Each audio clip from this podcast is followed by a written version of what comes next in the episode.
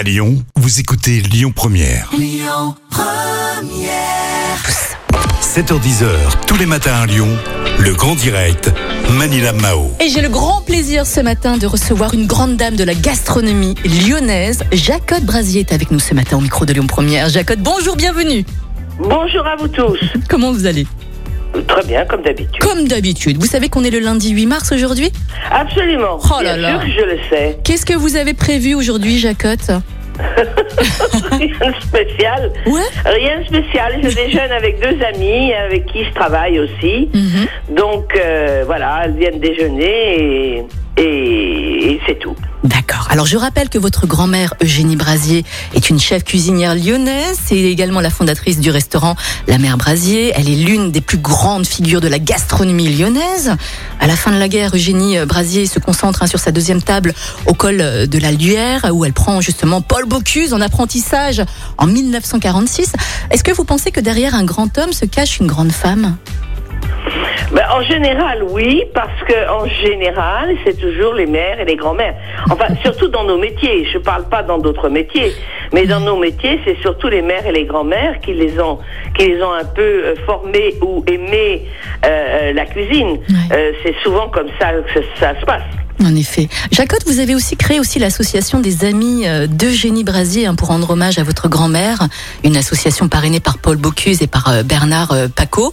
Pour quelle raison est-ce que vous avez créé cette association? Quelles sont vos missions et Eh objectifs bien, euh, j'ai créé cette association maintenant, il y a maintenant 13 ans, 13 ans et demi, parce que le, le métier de cuisinière, surtout, est difficile pour les femmes.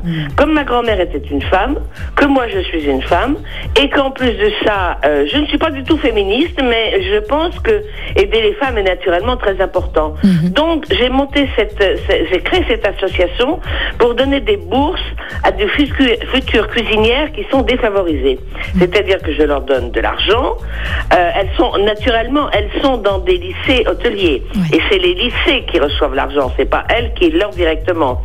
Et je les aide à trouver des stages. Euh, de n'importe quelle question me pose-t-elle, je suis à leur écoute. Je suis une espèce de marraine, une espèce de marraine, et j'ai j'ai étendu euh, cette association à euh, au service. Euh, plus qu'à la cuisine. Maintenant, je ne, je vais, en, en plus de ça, ce ne sont que des jeunes filles.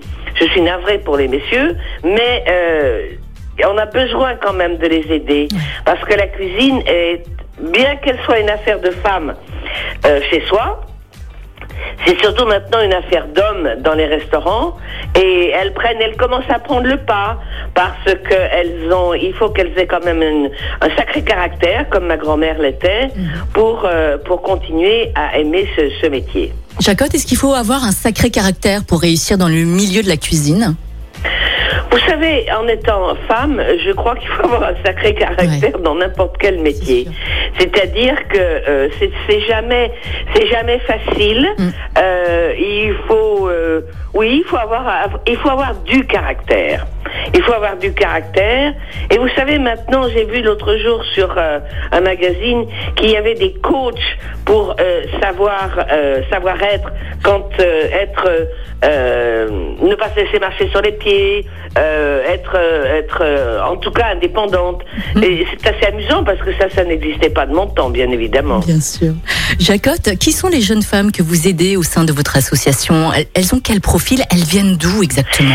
Elles viennent de tout enfin, elles viennent de milieux défavorisés, Mhm. mais elles viennent de toutes couleurs, si on peut dire. Ça, j'adore. Parce que euh, là, en ce moment, justement, j'ai pris une jeune fille qui vient du Sénégal, qui est partie, qui est passée par la Libye, qui est passée par Lampedusa et qui est arrivée au lycée Hélène Boucher. Euh, vous pouvez pas savoir, je trouve que c'est... Alors vraiment, il faut avoir du caractère pour faire ça, parce qu'elle elle est partie, elle devait avoir 15 ans, et elle est partie avec sa cousine. Je sais pas l'âge de sa cousine, mais vous vous rendez compte, faire tout ce périple, et elle est... Elle, est- D'ailleurs, ses professeurs disent qu'elle est formidable. et, et je pense que c'est ces jeunes filles qu'il faut aider. Et euh, je vous- comme je vous dis, elles sont de toutes couleurs, elles sont de milieux défavorisés. Et euh, il faut aussi, il faut aussi avoir envie de ce métier. C'est pour ça que très souvent, nous les prenons euh, après la première année, parce qu'il y a certaines jeunes filles qui tout d'un coup font ça, et puis deux mois après euh, n'ont plus envie de faire ça, faire euh, faire ce métier. Alors il vaut mieux quand même que je puisse les aider à vouloir continuer à faire ce métier, et surtout les aider à à vouloir aller dans des jolies petites, qu'elles soient des petites ou des grandes, mais des jolies maisons où on leur apprendra après en stage de la bonne cuisine. D'accord. Alors justement, ma prochaine euh, question, hein, euh, Jacotte, c'est est-ce que vous avez rencontré des embûches et comment vous les avez surmontées? Mais réservez-vous, vous restez avec moi. On en parle après euh, le flash info et euh, l'info trafic et. Camélia Jordana, bien sûr. Restez bien avec nous et passez une merveilleuse journée sur Lyon Merci, Première. à tout à l'heure. Merci à tout à l'heure. Écoutez votre radio Lyon Première en direct sur l'application Lyon Première, lyonpremière.fr et bien sûr à Lyon sur 90.2 FM et en DAB+. Lyon Première